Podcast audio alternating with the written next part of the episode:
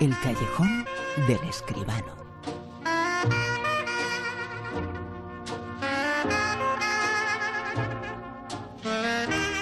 Como siempre, con José Manuel. Con José Manuel Escribano. Muy buenas, ¿qué tal, José Manuel? Buenas noches, buenas noches, Bruno, ¿qué tal? Eh, semana de resaca, ¿no? De los Goya. Se ha hablado mucho, ¿no? Como siempre, ¿no? Sí, sí, como siempre.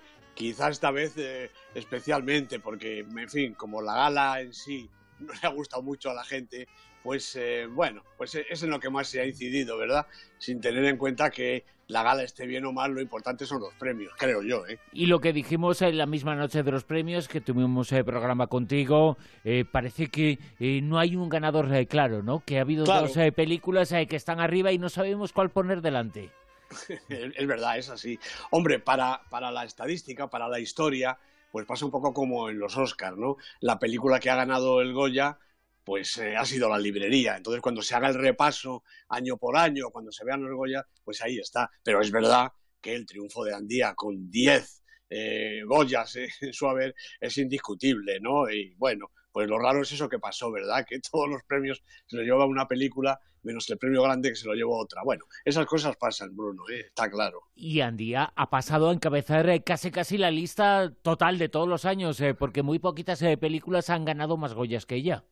Sí, efectivamente. Eh, me parece que el récord está en 11, que no recuerdo ahora mismo, quizá una de Trueba, no, me acuerdo, pero vamos, más de 11 no ha ganado nadie y 10, desde luego, es un éxito descomunal. Para una película, además, como Andía, ¿eh? una película independiente, eh, rodada en euskera, con actores eh, desconocidos o muy poco conocidos, en fin, bueno, todo un auténtico prodigio, es decir, levantar eh, ese triunfo de 10 frente a La Librería, que es una película de Isabel Coixet, una de nuestras grandes directoras, una de las consagradas, ¿no? Con eh, actores británicos extraordinarios, todos ellos campeones de premios y de todo, ¿no? El mérito de Andía es eh, fantástico, extraordinario. Fíjate que a mí me parece una cosa fantástica, pero no deja de llamar la atención que las dos películas ganadoras, Andía es una película hecha en euskera y La Librería una película en inglés. En pues los premios Goya. Yo creo que es un paso adelante, ¿no? Hombre, sin ninguna Yo lo veo duda. así, ¿eh? Que yo, yo también, yo también, ¿no? Eh, bueno, esa eh, eh, pequeña yo no sé cómo llamarlo, discusión sobre si la librería es una película española o no. La librería es una película española porque su capital es español, porque su directora es española. Ya hemos comentado más de una vez, las películas son de quienes las produce. Incluso en el caso de una coproducción, eh, España y Francia, pues la película es española en España y francesa en Francia. De manera que la librería es una película española, sin duda. Y que el cine español se abra a esos horizontes, ¿no? A ver, teníamos eh, películas eh, pues hasta en cuatro idiomas, creo que recordábamos el otro día, ¿verdad? A mí me parece una riqueza que además mm, eh, responde a la propia riqueza de España. Así es que el país es así, caramba. ¿no? Pues ¿Por qué vamos a discutir, no? La película que sí que no es española es la que vamos a comentar esta noche, porque sí. desde el propio título ya nos hace pensar en otra cosa, en otro país, en playa, en sol. Nos hace pensar, por ejemplo, en la península de Florida. Pues es que la película se titula The Florida Project. He fracasado como madre, Moni. Sí, mamá, eres una deshonra. ¿Trabajo nuevo? Sí. Si trabajas, ¿quién cuida de Mooney?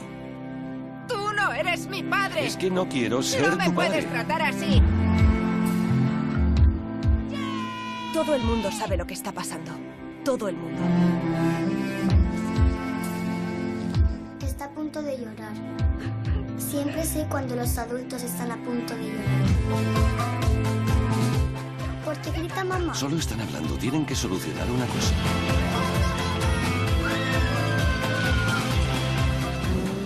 Una película, José Manuel, eh, protagonizada por uno de los personajes y uno de los actores más íntegros y más eh, geniales eh, del mundo del cine.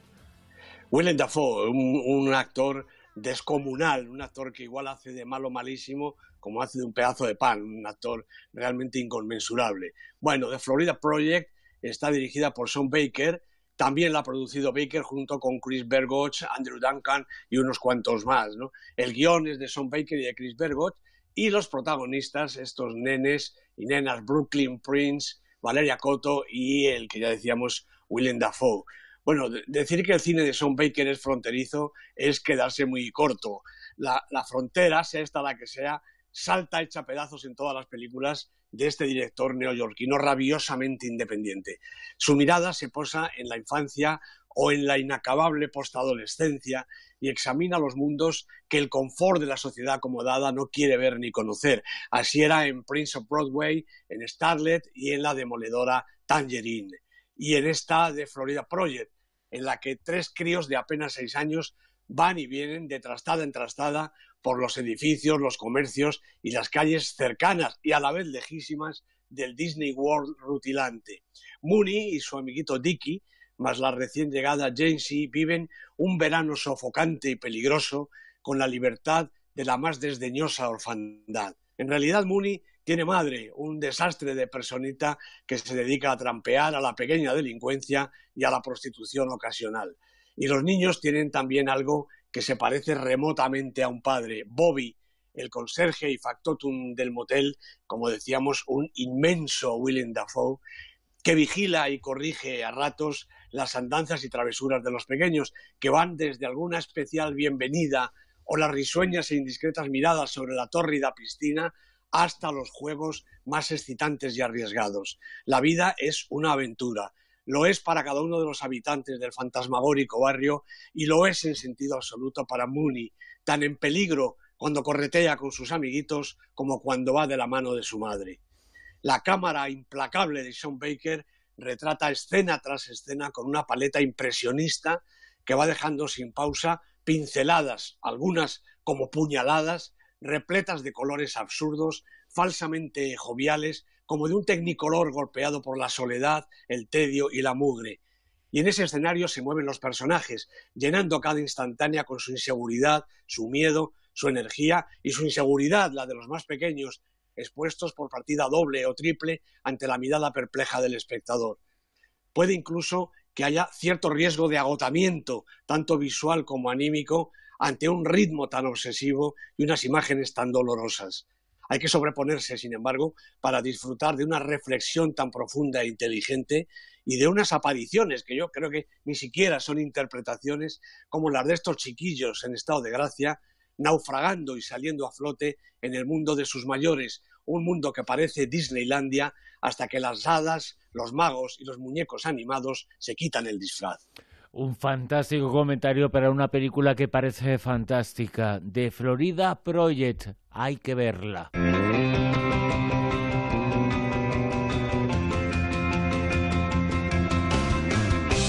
Como tenemos que ver esto, José Manuel, que nos vas a comentar, ¿qué es Rakuten Televisión? bueno, pues Rakuten Televisión es una plataforma que llega para competir pues con HBO, con Netflix, en fin. Lo que pasa es que esta plataforma es de cine bueno, Rakuten eh, TV, Rakuten Television, es la antigua Waki Televisión. Es de origen español y ahora forma parte del holding japonés en Rakuten. Recordemos que Rakuten ha sido la semana pasada patrocinadora con otros muchos de los premios eh, Goya de este año. Bueno, a diferencia de otras plataformas, como decía, Rakuten TV establece su actividad central en el cine y trabaja para conseguir dos objetivos que yo creo que son, o, tres diría yo, eh, dos objetivos o tres concretos. Primero, acortar el tiempo que existe desde que la película se estrena, cuando acaba el pase a las salas de cine, hasta que llega a las casas a través de las plataformas, que poco a poco va siendo casi, casi simultáneo, y hacer que la experiencia de consumo sea lo más cinematográfica posible con la mejor tecnología. Es decir, tienen el catálogo de 4K HDR más amplio de Europa. Y por tercera condición, y yo creo que importantísima, a ver si conseguimos entre todos que poco a poco se vaya acabando la piratería. El catálogo de, de Rakuten, tanto el pay-per-view eh, que tiene pues los últimos estrenos, Tadeo Jones 2, Andía, La piel fría, Blade Runner 2049, El muñeco de nieve y, en fin, los, últimos eh, estrenos. Como la, plataforma mensual, Rakuten Waki, se pueden eh, ver las películas desde 3 euros prácticamente y de poco más de 5 el alquiler mensual. La verdad es que es algo realmente importante para que tengamos el cine en casa y tengamos el cine en casa, Bruno, de manera legal, no pirateándolo, no en malas condiciones, sino, ya digo, con 4K HDR y sobre todo con un precio tan módico que una familia pueda ver ahora mismo Andía, de la que hablábamos hace un momentito, por 3 euros, me parece que realmente empieza a ser escandaloso que alguien se pueda bajar la película de manera pirateada. Lo es, eh, lo es en todos los casos, eh, pero lo es eh, si encima no hay un gran precio que pagar. La piratería en todos los casos, en absolutamente todos los casos, es injustificable. Efectivamente. Lo, digo yo, pero es que me parece, es decir... No, no, es que es así. Es, que lo, es que lo es, ¿no? Perdonamos otras cosas y no perdonamos la piratería que afecta a muchísima gente, a muchísimas personas y encima detrás existen unas cosas y unas ideas que tampoco me gustan absolutamente nada. Lo que sí me gusta, lo que sí me gusta son las películas eh, del Super 10 eh, que esta semana nos trae en los eh, primeros puestos las siguientes obras. José Manuel, en el puesto número 10. Bueno, en el puesto 10 está Cavernícola, aparición primera en el Super 10, la película de animación estupenda de Nick Park, del estudio Artman, siempre películas fenomenales. En el 9. Pues en el 9 está Coco, otra película de animación. Esta es americana de Lee Anchorage y Adrián eh, Molina. Estaba en el puesto 6 y es Super 10 de esta semana. 10 semanas en la lista. ¿En el puesto 8? Bueno, el autor, la película de Manuel Martín Cuenca, se mantiene en la posición, en la parte baja de la tabla, pero todavía aguantando. Son 12 semanas en el Super 10, nada menos. ¿En el 7? En el 7 está El Corredor del Laberinto, La Cura Mortal, la última película de la serie El Corredor del Laberinto, dirigida por Wes Ball, con Kaya Scodelario, Dylan eh, O'Brien, eh, estaba en el puesto 5, ha caído un poquito en su segunda semana. 6. Se recupera, curiosamente, Wonder Wheel, la película de Woody Allen, con la fantástica Kate Winslet, con Justin Timberlake, estaba en el puesto 9 y lleva 7 semanas en la lista. 5. Bueno, pues una película española también y además de estreno en la lista, El cuaderno de Sara, la película más taquillera de la semana, dirigida por Norberto López Amado, con Belén Rueda. Todo lo que toca esta señora, esta gran actriz de nuestro cine, lo convierte en oro. El cuaderno de Sara es su próximo gran exitazo. En el puesto número 4... Otro está Sin Amor, la película rusa de Andrei Siaginset, una película realmente difícil, pero realmente extraordinaria. Tres semanitas en la lista, ha bajado dos puestos. ¿En el 3? Tres anuncios en las afueras, una de las películas oscarizables, ¿no? Ya ha ganado el Globo de Oro, la película de Martin McDonagh con Francis McDormand, Sam Rockwell, todos ellos ganaron los Globos de Oro, a ver en los Oscars que ya falta menos de un mes. Dos. Los archivos del Pentágono estaban en el número uno, pero ha perdido la posición de privilegio la película de Steven Spielberg en su tercera semana. Y nuevo puesto número uno. Pues está siendo ya una especie de costumbre, disparada desde el 18 en su primera semana al 1, El hilo invisible, la película de Paul Thomas Anderson con Daniel Day-Lewis, esto es un actor realmente descomunal, con Vicky Krieps, primera semana en el Super 10, película de la semana, una película realmente inolvidable. Me da la sensación de que esta película va a dar mucho que hablar, va a dar mucha taquilla, va a dar muchos comentarios, pero el personaje, la película, la historia, el actor, eh, tiene todo para triunfar, ¿eh?